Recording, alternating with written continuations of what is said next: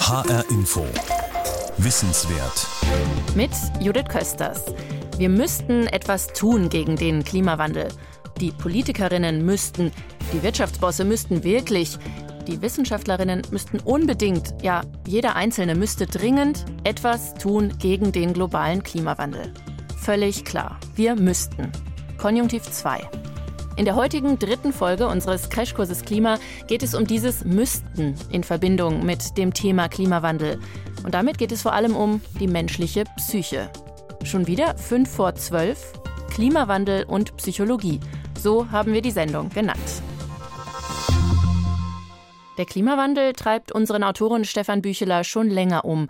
Und speziell unser merkwürdiges, gespaltenes, oft auch irrationales Verhältnis zu diesem Thema. Für den Crashkurs Klima hat Stefan Bücheler unter anderem mit einem berühmten Klimawissenschaftler gesprochen, außerdem mit einem Risikoforscher und einem Journalistikprofessor. Und er hat einen Journalistenkollegen interviewt, der seit den 80er Jahren über das Thema Klimawandel berichtet. Damals sprachen und schrieben die Journalisten meist nicht vom Klimawandel, sondern von der Klimakatastrophe. Erst später setzte sich dann der neutraler klingende Begriff Klimawandel durch. Dabei war damals in den 80ern von den globalen Wetteränderungen noch wenig zu spüren. Anders als heute.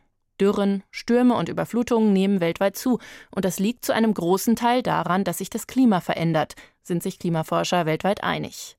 Für die betroffenen Menschen, meist in ärmeren Ländern, sind das nun tatsächlich Katastrophen, Wetter- und Klimakatastrophen. Und wir Deutschen? Wir haben seit dem vergangenen heißen Sommer auch eine ganz gute Ahnung davon, wie sich dieser Klimawandel tatsächlich anfühlen könnte. Ihren Anfang nimmt Stefan Büchlers Erkundung am Rhein. Der Rhein im September 2018. Sand und Felsen mitten im Fluss und so wenig Wasser. Die Frachtschiffe hier sind sparsam beladen, mit vollem Tiefgang können sie nicht mehr fahren. Auch ihre Fahrrinne mitten im Strom ist flach geworden, die grauen Steine der Uferbefestigung liegen in der Sonne. Die Pegelstände am Mittelrhein erreichen Ende des heißen und trockenen Sommers historische Tiefststände.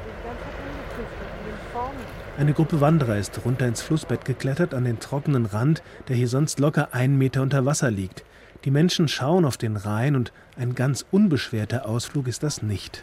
Es wird jetzt von Jahr zu Jahr gefühlt irgendwie trockener. Man sieht halt, dass das Auswirkung des Klimawandels ist. Also ist schon beeindruckend, dass man Muscheln sieht, eigentlich mehr als an der Nordsee. Wir kennen das noch mit voller Befüllung und sind ganz sprachlos, wie leer es ist. Ich finde es schon ein bisschen beängstigend. Der Rhein hat sich verändert, der Fluss, der große Landschaftsgärtner, der das schöne Tal geschaffen hat, an dessen Hängen der Wein wächst, wo die Burgen stehen und die Rheinromantik zu Hause ist. Dieser große Strom leidet, leidet am allzu trockenen Sommer. Das kann jeder sehen und viele schauen traurig auf ihren Rhein. Wird das jetzt häufiger so aussehen? Niedrigwasser, vertrocknete Wiesen und Felder, schrumpfende Gletscher und sterbende Fichten im Wald. Im Sommer 2018 gibt es viele Gelegenheiten, über die Erderwärmung und ihre Folgen nachzudenken. Sind das die Vorboten einer Heißzeit, die wir Menschen befeuern, weil wir mit unserer Industrie, den Kohlekraftwerken, den Flugzeugen und Autos allzu viel CO2 in die Luft blasen? Der Klimaforscher Hans-Joachim Schellenhuber macht seit Jahren auf den Klimawandel und die Folgen aufmerksam, liefert Fakten und erklärt. Im Sommer 2018, am Ende seiner Zeit als Leiter des Potsdam Instituts für Klimafolgenforschung, fragt er sich, ob seine Erkenntnisse, all die Berichte über das, was der Mensch der Erde antut, endlich in den Köpfen angekommen sind. Unterschwellig haben eigentlich alle Menschen, auch in Deutschland, ein Unbehagen mit der Situation. Das reißt komplett auf, dieses Unbehagen, wenn sie die Menschen jetzt mit dem Plastikmüllproblem ja, in den Ozeanen konfrontieren. Das sind fast alle sprachlos empört. Das heißt, eigentlich weiß jeder, dass wir auf dem falschen Dampfer sind, ja? dass wir auf den Abgrund zusteuern, dass wir das unseren Kindern nicht antun können, was wir tun. Das wissen eigentlich alle. Aber es wird verschämt wie ein schmutziges Geheimnis weggeschoben. Wie viele der traurigen Rheinromantiker werden das nächste Mal mit dem Zug statt mit dem Auto in den schönen Rheingau kommen? Werden weniger mit einem Verbrennungsmotor im Stau auf der Uferstraße stehen, wenn am Sonntagabend alle zurück wollen? Wahrscheinlich ist, dass sich der Stau an schönen Sommerabenden nicht so bald auflösen wird. Denn wir Menschen haben unsere Strategien, um mit unangenehmen Erkenntnissen umzugehen, ohne das Verhalten zu ändern. In der Sozialpsychologie gibt es den Begriff der kognitiven Dissonanz. Er beschreibt einen unangenehmen Gefühlszustand, der entsteht, wenn wir nicht vereinbare Gedanken, Überzeugungen oder Wünsche haben. Jeder kennt das. Da ist der gute Vorsatz, weniger Süßigkeiten zu essen und endlich ein paar Funde abzunehmen und dann das alltägliche Scheitern mit einem Stück Kuchen zum Kaffee oder Schokolade beim Fernsehen. Um nicht allzu sehr an der Kluft zwischen Anspruch und Wirklichkeit zu leiden, betreiben wir dann Dissonanzreduktion. Der Widerspruch wird kleingeredet. Oh, ist doch nicht so schlimm. Ich bin doch gar nicht so dick. Fasten kann ich ja auch ab morgen und Kakao ist einfach so gut fürs Herz. Na klar, so geht das. Und das funktioniert auch beim Klimawandel. Auch hier kognitive Dissonanz und unsere Strategien, die unangenehmen Gefühle aufzulösen. Sieht schlecht aus der Rhein, aber ob ich jetzt Auto fahre oder nicht, macht auch keinen Unterschied. Klar sind Flugreisen schlecht fürs Klima, aber den Trip nach Thailand, den gönne ich mir noch. So schlimm wird's schon nicht werden. Der Umwelt- und Technologiesoziologe Ortwin Renn hat noch eine weitere Erklärung dafür, dass die Menschen dem Klimawandel und seinen potenziell katastrophalen Folgen vergleichsweise gleichgültig gegenüberstehen. Eine falsche Risikoeinschätzung. Seine These, wir fürchten uns vor den falschen Gefahren. Während zum Beispiel viele Menschen im Terrorismus die größte Bedrohung für Leben sehen, ignorieren sie das weitaus höhere Risikopotenzial ihrer schlechten Gewohnheiten. Rauchen, Alkohol, schlechte Ernährung und zu wenig Bewegung. Das sind sozusagen die sogenannten vier Volkskiller. Äh, da tun wir jeden Tag oft nichts Gutes, aber es trifft uns dann erst später. Ähm, Nichtsdestotrotz sind diese vier Risiken, also Rauchen, zu viel Trinken, ungesunde Ernährung und Bewegungsmangel, für nahezu zwei Drittel aller vorzeitigen Todesfälle in Deutschland verantwortlich. Also die haben es in sich, was ihr Risikopotenzial anbetrifft, aber wir merken es nicht so. Das trifft uns ja erst relativ spät und von daher ist es auch so, dass wir den Eindruck haben, naja, ich kann das ja jeden Tag äh, äh, abschalten. Wir haben also Angst vor Terror und bringen uns genüsslich selber um. Professor Ortwin Renn nennt das das Risikoparadox. Bei den großen systemischen Risiken wie Klimaschutz ist es ähnlich. Mich trifft es ja im Moment ja auch nicht. Und äh, wenn es ein bisschen heißer wird, wird es auch nicht so äh, heiß gegessen, wie es gekocht ist. Also von daher ist das Ganze ein großes Potenzial, es nicht wirklich handlungswirksam werden zu lassen. Und das ist natürlich auch das Problem, äh, dass wir eben sehen, also dass sich dann bis in die große Politik fortsetzt. Denken wir an Kohleausstieg. Äh, alle wissen, dass die Kohle für unser Klima ein großes Problem darstellt, aber es gibt eben doch sehr viel Widerstände, darauf zu verzichten, weil wir eben den Eindruck haben, naja, so schlimm wird es schon nicht kommen und fünf oder zehn Jahre später macht äh, den Braten auch nicht fett. Und so haben wir also viele mögliche Ausreden, das Ganze möglicherweise sogar auf den St. Nimmerleinstag zu verschieben. Äh, und das ist natürlich dann für die Risikobewältigung problematisch. Die systemischen Risiken wie der Klimawandel sind schwer zu fassen, weil sie schleichend verlaufen, weil sie in sehr komplexen Zusammenhängen stehen und weil Vorhersagen auf das, was uns droht, nur mit Wahrscheinlichkeiten arbeiten können. Das machen sich auch diejenigen zunutze, die leugnen, dass die Menschheit die globale Erwärmung mit der Verbrennung von Öl und Kohle enorm beschleunigt.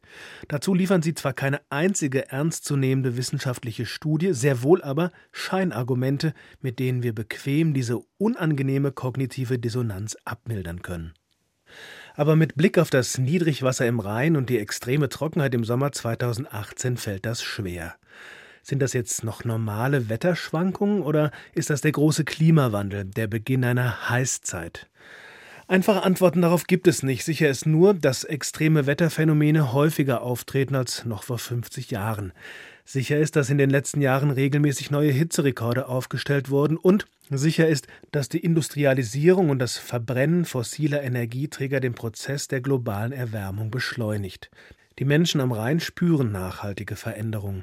Zu dem Positiven gehört, dass die Winzer seit fast zwei Jahrzehnten regelmäßig vollreife Trauben lesen können, die vor 50 Jahren als Jahrhundertjahrgang gefeiert worden wären. Die negativen Veränderungen spürt Michael Schnaas, der mit seiner Autofähre zwischen Lorch und Niederheimbach pendelt. Also ich selbst bin seit 1984 hier auf der Autofähre, aber ich kann natürlich im Prinzip die ganze Geschichte zurückblicken. 125 Jahre es ist ein Familienbetrieb und der Trend ist, dass die Niedrigwasserzeiten immer öfter kommen und immer länger anhalten. Ob man da für den Rhein jetzt noch so gut herumreisen kann, das bezweifle ich. Die Gletscher in den Alpen sind abgeschmolzen, da kommt nichts mehr her. Und die langen Trockenheiten, die haben wir jetzt auch schon seit einigen Jahren und werden immer gravierender Als der heiße Sommer 2018 zu Ende geht, ist das Wasser am Rheinkilometer 539 so flach, dass Schnaas nicht mehr in Lorch anlegen kann. Er muss den Betrieb vorübergehend einstellen. Mal wieder. An der Geschichte des Fährmanns lässt sich so einiges deutlich machen. Sie hat das Potenzial, die Folgen der globalen Erwärmung zu übersetzen, anschaulich und verstehbar zu machen. An der Hochschule Darmstadt leitet Professor Thorsten Schäfer das Forschungsprojekt Klimageschichten. Er untersucht, wie Umweltjournalismus funktioniert und wie nicht. Seine Erkenntnis, die ganz große Umweltkatastrophe lässt sich viel schwerer beschreiben als die etwas kleinere wenn Sie mal eine klassische Umweltkatastrophe in den Blick nehmen, wie zum Beispiel damals die Ölkatastrophe im Golf von Mexiko, dann hat die alles, was uns das Wahrnehmen erleichtert. Einen ganz konkreten Ort, einen aktuellen, ganz konkreten Zeitpunkt. Es gibt auch äh, klare Täter und Opfer. So werden ja Geschichten immer gern gestrickt, Bad Guy, Good Guy.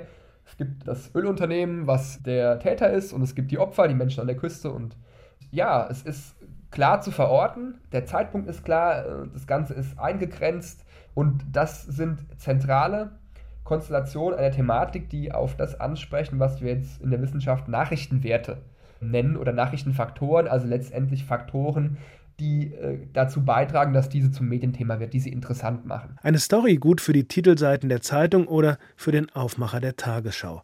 Bei der globalen Erwärmung funktioniert die klassische Mechanik des Storytellings nicht, sagt Thorsten Schäfer. Der Klimawandel geschieht gleichzeitig weltweit an, an vielen, vielen Orten, an manchen stärker, an manchen schwächer. Das ist ein Problem, die Verortung, die klare und vor allem auch der Zeitverzug. Wenn Sie Emissionen jetzt einsparen oder Emissionen tätigen, ist die Folge dieser Emissionen sichtbar oder zumindest wissenschaftlich messbar in 60, 70 Jahren vielleicht. Und der Klimawandel hat natürlich keine Helden. Wir brauchen für ähm, gute Geschichten auch gerne immer äh, bekannte Personen, an denen man es aufziehen kann. Es, es gibt kaum Klimahelden, mit denen man Klimageschichten erzählen kann. Und auch wichtig, diese Aufteilung Täter-Opfer funktioniert da auch nur sehr bedingt, weil wir alle gleichzeitig ähm, Täter sind, wenn man es mal genau nimmt. Autofahren, Fliegen, einfach Emissionen verursachen und alle mehr oder weniger darunter leiden. Das gilt auch für den Fährmann, der um die Existenz seines Familienbetriebs fürchten muss, aber auch den ganzen Tag Dieselabgase ins Rheintal pumpt. Trotzdem glaubt Journalismusprofessor Thorsten Schäfer, die Geschichte vom Fährmann Michael Schnaas ist genau die Art Klimajournalismus, die gut funktioniert. Nah bei den Menschen, konkret, nachvollziehbar. So erzählt werden die komplexen Zusammenhänge der globalen Erwärmung greifbar. Das ist so die Vorstellung, dass man im Prinzip im Vorgarten die lebendigen Geschichten platziert, die vor Ort passieren, die sich verorten lassen, die einen konkreten Ort haben und dort dann erzählt, beobachtet, auch eintaucht, sei es Landwirtschaft, sei es auch konkret Abfall, seien es Flüsse, Gewässer. Ich meine, wir haben in den letzten Jahren Mikroplastik, Insektensterben, also diese ganz konkreten Themen, die vor Ort stattfinden, die liegen auf äh, der Agenda, die liegen auf dem Tisch, die werden auch gespielt, aber ich glaube, man kann sie noch anders erzählen. Diese Themen sind fast immer verbunden mit Klima, aber nur als Kontext. Und deswegen geht es gar nicht so sehr darum, jetzt mehr Geschichten zu machen, aber ähm, diese, diese Geschichten vorne zu suchen und mit dem Klimakontext zu verbinden. Mit Blick auf den Rhein könnte das eine Brücke sein zu den schrumpfenden Gletschern in den Alpen. Die hatten mit ihrem Schmelzwasser bislang immer dafür gesorgt, dass auch bei wenig Regen noch Wasser in den Fluss kam. Das Abschmelzen der Gletscher steht im Zusammenhang mit der Erwärmung der Atmosphäre, also mit dem Klimawandel. Solche Zusammenhänge darzustellen, nennt Thorsten Schäfer Kontextualisierung. Klar ist, dass Journalisten, die solche Zusammenhänge deutlich machen wollen, mehr leisten müssen, als wenn sie sich auf den Ist-Stand am Rhein beschränken. Klar ist für den Professor auch, dass sie dann vor allem eins brauchen: Zeit. Genug Zeit. Durch die Situation, dass wir in Redaktionen eine hohe, hohe Verdichtung haben von Arbeitsprozessen, entsteht der Mangel an der wichtigsten Ressource, nämlich Zeit. Und die äh, Folge ist relativ logisch. Wenn die Zeit fehlt, gerade im redaktionellen Alltag, im aktuellen Journalismus, dann fehlt die Zeit zur Nachrecherche oder auch einfach zur Kreativität oder einfach mal zum Rückfragen bei Kollegen. Und der Sprung zum Kontext ist dann schwieriger, wenn die Zeit fehlt, wenn alles so schnell gehen muss. Und deswegen ist dieses Fokussieren, eine Ereignisfixierung, wie wir sagen würden, wissenschaftlich, das Fokussieren auf die reinen W-Fragen, wer, wie, wo, wann, was, also das das absolut Nötigste ist doch etwas, was man daran sieht. Und dieser Kontext, diese Anbindung an Klima zum Beispiel, ist das größte Defizit. Und das hängt daran, dass ähm, in vielen anderen Berufen auch, aber im Journalismus vor allen Dingen, weniger Menschen in kürzerer Zeit zunehmend komplexere Themen mit neuen Technologien bearbeiten müssen. Wenig Zeit, ein komplexes Thema und die Digitalisierung. Das Problem des Klimawandels hat es einfach schwer durchzudringen, wenn auf der einen Seite die Zeit zur Aufarbeitung fehlt und auf der anderen die Aufmerksamkeitsspanne auf die Länge einer Twitter-Meldung schrumpft. In sozialen Medien haben es populistische Parolen viel leichter als seriöse Hintergründe. Schlechte Zeiten also für Klimageschichten, während die Zeit abläuft, die bleibt, um die schlimmsten Folgen des Klimawandels noch abzuwenden. Einer, der schon seit mehr als drei Jahrzehnten über den Klimawandel berichtet, ist Joachim Wille. Heute ist der Journalist Chefredakteur des Online-Portals Klimareporter und er schreibt für die Frankfurter Rundschau. Ich finde, man muss äh, kontinuierlich an dem Thema dranbleiben und ähm, das gelingt bei einigen Medien schon, aber ich glaube, so in der breiten Bevölkerung kommt es irgendwie noch nicht so richtig an. Immer noch nicht. Ja.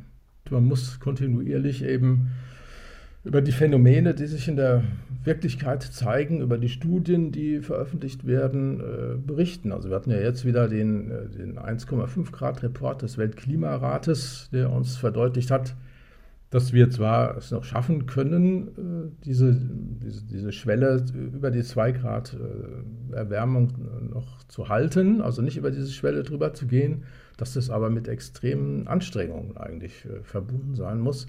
Und ähm, wenn wir jetzt als Journalisten auch noch anfangen würden, da zu resignieren und sagen, das können wir den Leuten nicht rüberbringen, dann können wir eigentlich ganz aufhören. Das wird Joachim Wille sicher nicht tun. Die Frage, wie der Sound der Klimaberichterstattung sein sollte, wie er die Menschen erreicht, treibt ihn schon um, seitdem er in das Thema eingestiegen ist. Da war ich noch ein ganz junger Redakteur, das war 1900 und 87, äh, das war damals dieser Spiegeltitel, der eingeschlagen hat. Ja, das war, vielleicht die Älteren werden sich noch daran erinnern, es war dieses Titelbild, wo man den Kölner Dom sah, der dann schon halb unter Wasser stand. Das war praktisch der Urknall der Klimaberichterstattung in Deutschland, also zumindestens, ähm, wo diese Klimaberichterstattung so die breite Öffentlichkeit erreicht hat. Und das war natürlich für mich als Redakteur auch so der Punkt, wo mir klar wurde, da muss man sich auch drum kümmern. Ja. Der Kölner Dom abgesoffen, Katastrophe, jetzt ist es fünf vor zwölf. Der Tonfall der 80er. Das war damals eine Zeit, in der Umweltkatastrophen fast jedes Jahr passierten. Also man erinnere sich daran, dass wir erst das Waldsterben hatten, Anfang der 80er Jahre besonders stark. Das war eine wirklich dramatische Entwicklung, die erst äh, jetzt langsam eingefangen wurden über die Jahrzehnte. Es gab aber dann auch zum Beispiel Tschernobyl 1986, ein Ereignis, Super-GAU, der ganze Europa in Aufregung versetzt hat. Dann gab es den sogenannten Rheingau, das war also diese Rheinverseuchung, die ähm, äh, dort die ganzen Fische erledigt hat.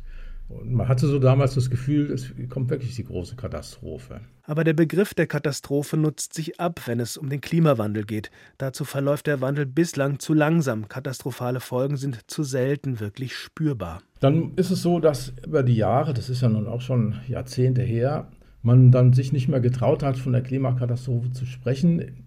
Einerseits aus äh, den fachlichen Gründen, andererseits auch, weil es eben die Leute äh, nervt und zu nichts führt. Äh, die Journalisten haben das auch gemacht, aber die Politik hat dann auch nicht mehr von Klimakatastrophe gesprochen. Ähm, selbst die Grünen sind zum Klimawandel übergegangen, weil es ja nun vielleicht auch äh, das Thema, äh, sagen wir mal, die, die Entwicklung besser beschreibt. Damals hatte man vielleicht auch noch den Eindruck, seit den 90er Jahren, seit dem Rio-Erdgipfel, die Weltgemeinschaft hat das Thema eigentlich erkannt und äh, wird es noch in den Griff bekommen, sodass dass man einen Wandel kann man auch noch in den Griff bekommen, während man eine Katastrophe nicht mehr in den Griff bekommen kann. Inzwischen ist so mein, mein Eindruck, man muss eigentlich fast inzwischen wieder zur Katastrophe übergehen, das auch so zu benennen.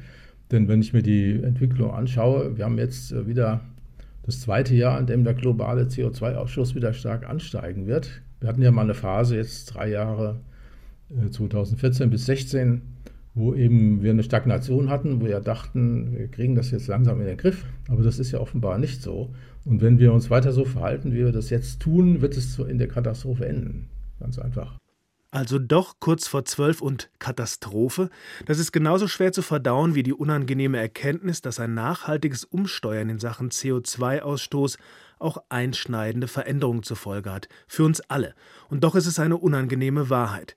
Ist die Gesellschaft bereit, die Botschaften der Journalisten und der Wissenschaftler zu hören, weitreichende Veränderungen mitzutragen, die unangenehme kognitive Dissonanz nicht mit Ausreden zu überbrücken, sondern ihr mit tatsächlichem Handeln zu begegnen?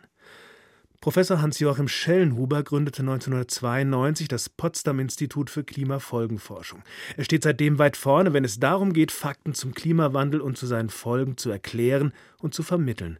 Oft ist das ein undankbares Geschäft, wenn zum Beispiel Angela Merkel, einst als Klimakanzlerin bezeichnet, beim CO2-Ausstoß an ihren selbst formulierten Zielen scheitert. Oder wenn in den USA ein Klimaleugner zum Präsidenten gewählt wird.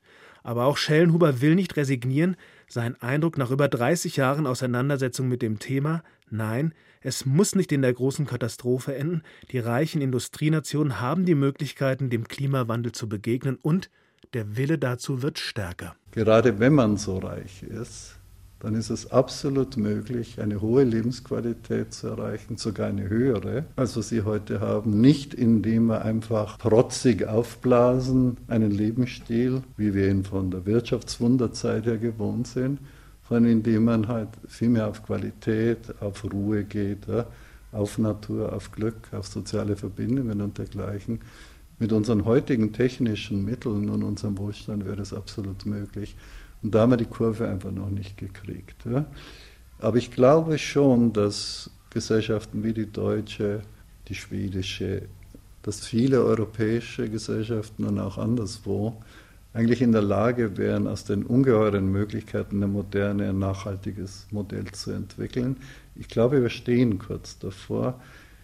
Eigentlich weiß jeder, dass wir auf dem falschen Dampfer sind. Ja? Dass wir auf den Abgrund zusteuern. Aber ich glaube schon, dass gerade die deutsche Gesellschaft irgendwann wieder in Bewegung gesetzt werden könnte. Aber diesmal eben nicht, ja, da haben wir ein kleines Problem am Horizont, das werden wir schon schaukeln, mit ein bisschen Energiesparen und Mülltrennung. Und diesmal bedeutet es eben die große Transformation, nämlich eine moderne oder postmoderne Lebensweise, die den Planeten bewahrt und uns aber persönlich auch glücklicher machen wird. Sicher würde es viele Menschen ein wenig glücklicher machen, den Rhein wieder in seiner alten Größe zu sehen, voll mit Wasser. Aber auch im Herbst 2018 hat sich der Fluss noch nicht erholt von einem Sommer, in dem die Regenmenge noch nicht einmal die Hälfte des langjährigen Mittelwerts erreichte. Noch immer Niedrigwasser und weil die Tankschiffe nicht voll beladen fahren können, gibt es Engpässe bei der Versorgung. Tankstellen geht das Benzin aus, die Bundesregierung gibt Treibstoff aus der Erdölreserve frei, um Engpässe abzumildern. Bei Eltville staunen Spaziergänger über Steinskulpturen, kunstvoll aufeinandergelegte Ufersteine, die wie Türme oder Figuren dastehen, wo sonst Wasser fließt. Ein Ehepaar bleibt stehen. Er macht Fotos mit dem Smartphone. Also das hier speziell ist schön. Das sieht aus wie ein Steinwald. Das mit dem Niedrigwasser, das haben wir ja schon oft gesehen. Das ist schon Gewohnheit. Also für dieses Jahr, aber nicht langfristig. Ich hoffe, dass es wieder hochgeht. Zum Wochenendausflug in den Rheingau gehören für die beiden inzwischen gemischte Gefühle. Klar ist es wunderschön hier, aber. Das ist wie mit dem Sommer, ne? Der Sommer war schön, aber irgendwann wird es unheimlich. Und äh, ja, es ist schon ein bisschen erschreckend, dass so, dass sich so verändert. Wie hat es Professor Schellenhuber formuliert? Unterschwellig haben eigentlich alle Menschen ein Unbehagen mit der Situation, aber sind sie bereit, jetzt grundlegend was zu ändern? Äh, hm. Der Schmerz ist noch nicht groß genug. Äh, wir versuchen es, aber es ist schwierig. Ja. Der Schmerz ist noch nicht groß genug, dass man sich wirklich ernsthaft einschneidet umstellt. Ja. Es geht ja noch weiter. Das ist dann, ja, man macht sich gute Vorsätze, aber dann macht man es vielleicht dann doch nicht. Mit dem ersten Regen im November scheint ein wenig Normalität zurückzukommen. Die Blätter in den Weinbergen überstrahlen goldgelb die Probleme. Das Rheintal zeigt sich von seiner schönsten Seite. Schön genug, um das Thema Klimawandel noch einmal wegzuschieben? Schon wieder fünf vor zwölf? Klimawandel und Psychologie. Das war die dritte Folge unseres HR Info Wissenswert Crashkurses Klima von Stefan Bücheler. Alle bisher erschienenen Folgen finden Sie auch auf hrinforadio.de oder in der ARD Audiothek App fürs Handy. In Folge 1 geht es um die physikalischen Grundlagen von Klimaveränderungen und es wird die Frage beantwortet, ob der Klimawandel nun etwas Menschengemachtes oder etwas Natürliches ist. Folge 2 fragt, welche Möglichkeiten die Menschen haben, dem Klimawandel zu begegnen, was davon zu halten ist, was funktioniert und was eher nicht.